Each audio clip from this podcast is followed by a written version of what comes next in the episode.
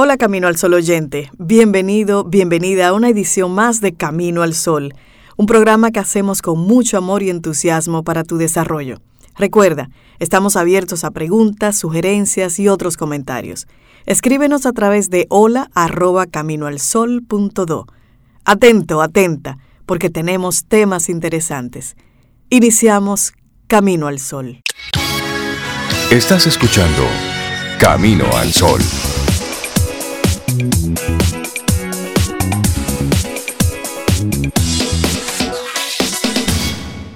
Buenos días, Cintia Ortiz, Sobeida Ramírez y a todos nuestros amigos Camino al Sol oyentes. Buen día.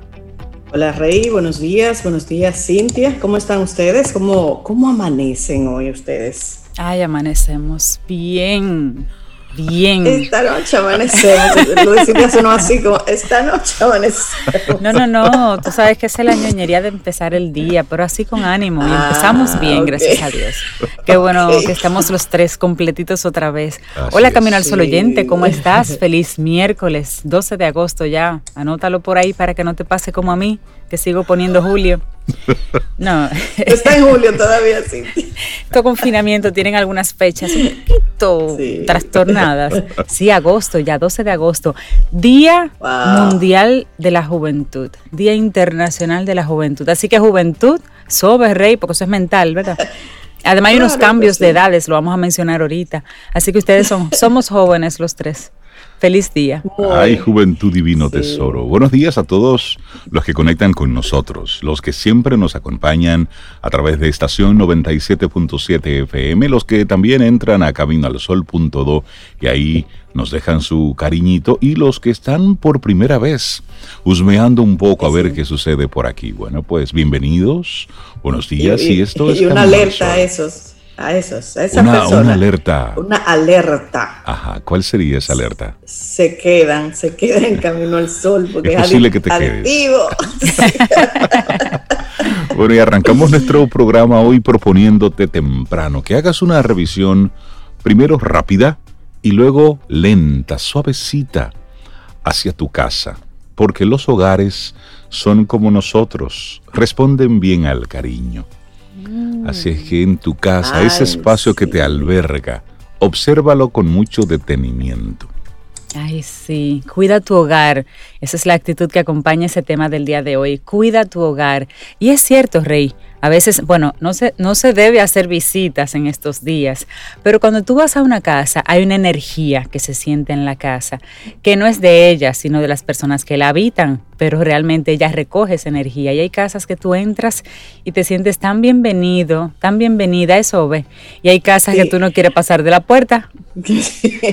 tú sabes que hace unas cuantas semanas yo terminé de leer un libro que se llama El cuidado del alma un libro hermoso de principio a fin. Y uno de los capítulos, en varios capítulos lo va mencionando, pero uno se concentra precisamente en esas pequeñas cosas cotidianas y enfoca el hogar como un espacio con alma y que cada cosa en tu hogar tú cuidas y es cuidar tu alma. Incluso habla de las cotidianidades, por, ejemplo, fregar se convierte en un acto de cuidado del alma, algo como tan burdo que fregar, en serio. Pues sí, porque permite, eh, si tú te lo permites, eh, un momento de meditación, un momento de estar contigo, un momento de hacer una actividad que alimente tu alma. Pero es un libro precioso y ese tema de hoy, de verdad que, que lo comparto totalmente, cuidar el hogar, porque con ese libro aprendí que cuidar cada elemento de tu hogar es cuidar tu alma. Bellísimo, bellísimo. Y son las cosas que están ahí, por alguna razón, porque tú las compraste, porque alguien te las regaló, y entre mudanza y mudanza, pues tú, tú vas cargando con todo eso. Entonces, cada una de esas piezas que componen tu hogar, ¿qué dicen de ti? ¿Qué significan para ti? ¿Por qué están ahí? Sí. Entonces, si en estos, en estos meses de, cuarentena has tenido la oportunidad de volver a ver tu casa y te sientes cómodo, es por las cosas que tú has logrado ir ubicando, poniendo, cuidando. Si te sientes un poco incómodo, revisa qué es lo que está sucediendo en tu entorno. Es posible entonces que tengas que hacer algunos ajustes y ahí entra ese cuidado del hogar, que es lo que te proponemos en el día de hoy.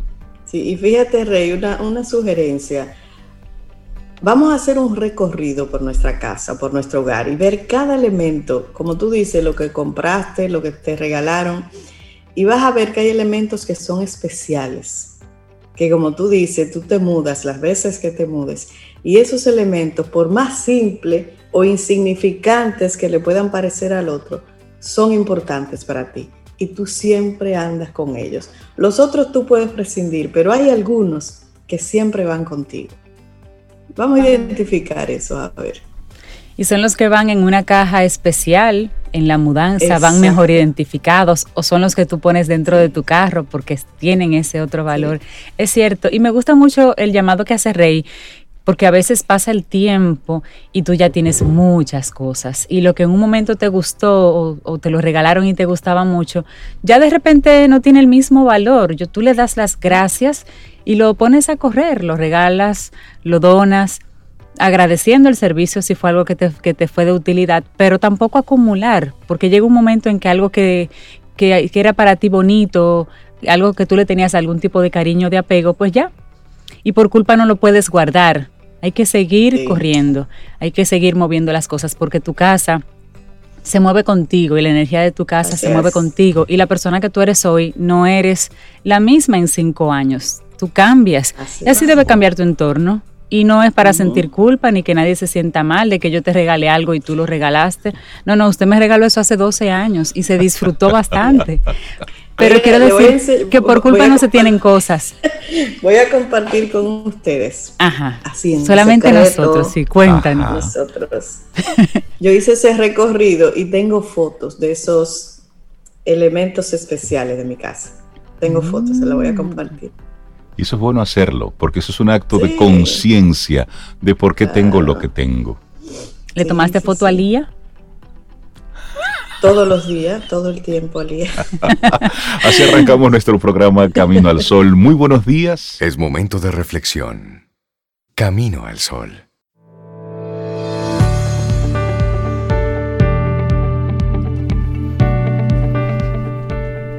Una frase anónima dice que la salud, el estado de ánimo y las relaciones mejoran en un entorno de equilibrio. Bueno.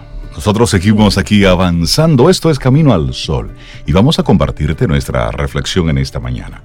Tres venenos psicológicos que deberíamos alejar de nuestros hogares. Recuerda, hoy estamos poniendo la mirada en nuestra casa, en nuestro hogar. ¿Qué tanto la cuidamos? ¿Qué tanto nosotros realmente estamos queriendo todo lo que sucede ahí dentro, cómo estamos propiciando un buen ambiente para mí, para ti, para los tuyos. Un hogar sano es quizás uno de los factores que más contribuye a hacernos fuertes psicológicamente. También ocurre lo contrario. Un hogar enfermo nos vuelve mucho más vulnerables y propensos a enfermar en la mente y en el cuerpo. La palabra hogar no hace referencia solamente a la familia típica padre, madre, pareja, niños, un perro, no. El hogar es el sitio en donde habitamos y podemos compartirlo con hermanos, amigos, padres, a veces una mascota y también, sí, visitantes ocasionales. En este caso nos vamos a referir a esos hogares en los que hay convivencia, no a los unipersonales. Bueno, y la calidad de los lazos que se construyan en ese hogar son determinantes para nuestra salud emocional. Siempre que hay convivencia, también hay conflicto, pero en el hogar particularmente no deberíamos permitir que entren algunos comportamientos que se pueden convertir en verdaderos venenos psicológicos. Y vamos a resaltar tres de esos comportamientos tóxicos que no deberíamos permitir que traspasen nunca la puerta de nuestra casa y mucho menos que entren y se acomoden. Ay, sí, sí, sí. bueno, y, y uno de los primeros, y para mí uno de los más terribles, los gritos los gritos convierten un hogar en un infierno.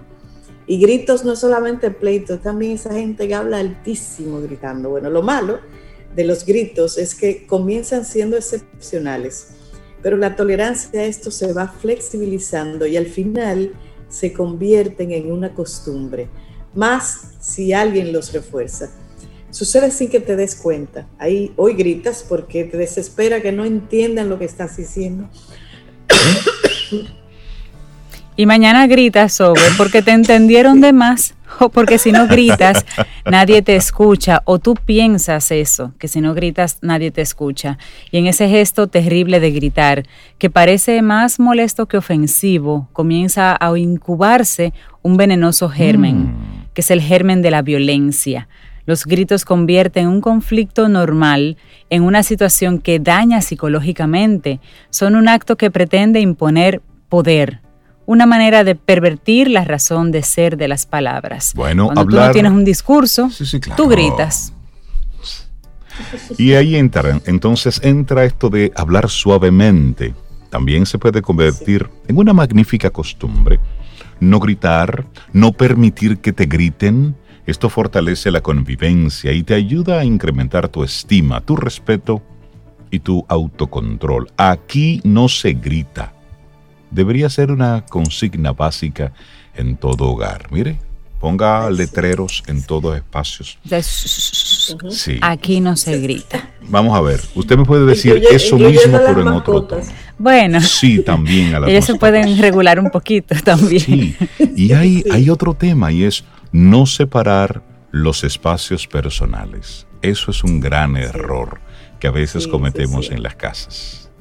Claro, es que buena parte de una sana convivencia consiste en saber respetar esos espacios de los demás. Con el término espacios no solamente nos referimos a los lugares físicos que le pertenecen a cada quien en la casa, pero por ahí se comienza. Debe existir absoluto respeto por las pertenencias de los demás y por los lugares que forman parte de su entorno personal. Igualmente, es una es muy importante que cada uno delimite esas fronteras y haga que los demás las conozcan. Incluso habrá algunas que podrán y deberán negociarse. Y ese es el momento de hacerlo. Claro. claro. Cada uno debe tener un espacio personal y ser autónomo en él, confiando en que los demás no rebasarán esa frontera. Con el respeto de los espacios físicos, también se aprende a respetar la privacidad de los demás por más que se conviva con otros, cada quien tiene su propia vida y solo se debe entrar en ese espacio psicológico de los otros si hay una invitación o si tienes permiso para hacerlo. O si objetivamente hablando, pues esa privacidad involucra al otro de alguna manera. Cada uno tiene derecho a sus silencios, a sus secretos, a sus convicciones. y es importante tomarlo en cuenta. Bueno, y hay otra aquí, recargar las tareas en los demás es un comportamiento tóxico. Todo hogar implica una serie de tareas que pueden a lo mejor no ser muy gratas, pero que es necesario realizar. Se trata de las actividades domésticas, sí. El hogar pone en marcha unos mecanismos de funcionamiento y de mantenimiento. Debe funcionar la electricidad, el suministro de agua, los electrodomésticos, etc debe hacerse aseo y también mantenimiento del espacio físico y de sus componentes. La convivencia es mucho más sana cuando se distribuyen las tareas de forma consensuada. A veces es posible implementar una organización muy equitativa de estas actividades, pero es una tarea que hay que hacer y precisamente para eso están los consensos, para distribuir razonablemente las tareas que necesiten dueño. En todo caso, más que distribuirlo, lo esencial es cumplirlo. Sí, mira, y es fundamental que todos los integrantes del hogar tengan una responsabilidad frente a este. Yo recuerdo en mi casa, cada quien tenía lo suyo muy marcado y tenías que hacerlo. O sea, ¿cuál es tu excusa? Era la pregunta. Es una condición que promueve la solidaridad, la cooperación y el respeto. Facilita la vida para todos y le da valía a cada uno, a cada miembro. Asimismo, afianza la idea de que en cualquier colectivo hay deberes que tienen que cumplirse y eso se aprende en la casa. Así es. En beneficio propio y de los demás también.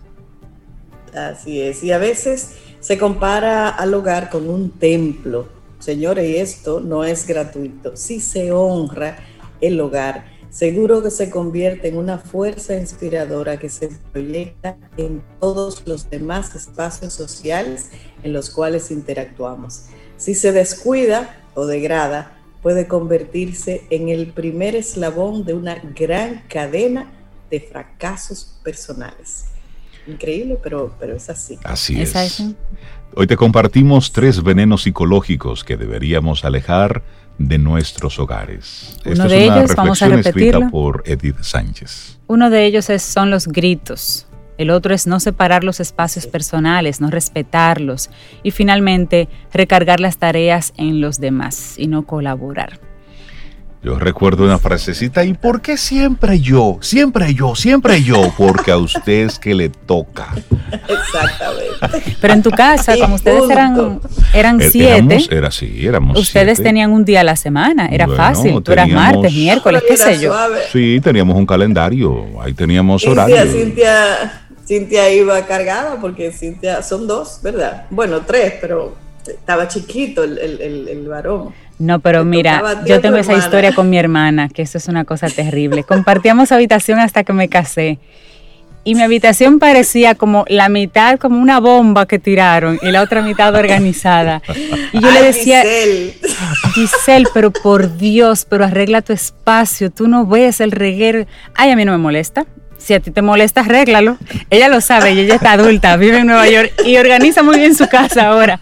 Ay, a mí no me molesta. No va a evolucionar. Si te molesta, arréglalo. Y cuando yo se lo arreglaba, me decía, ay, pero qué bonito quedó.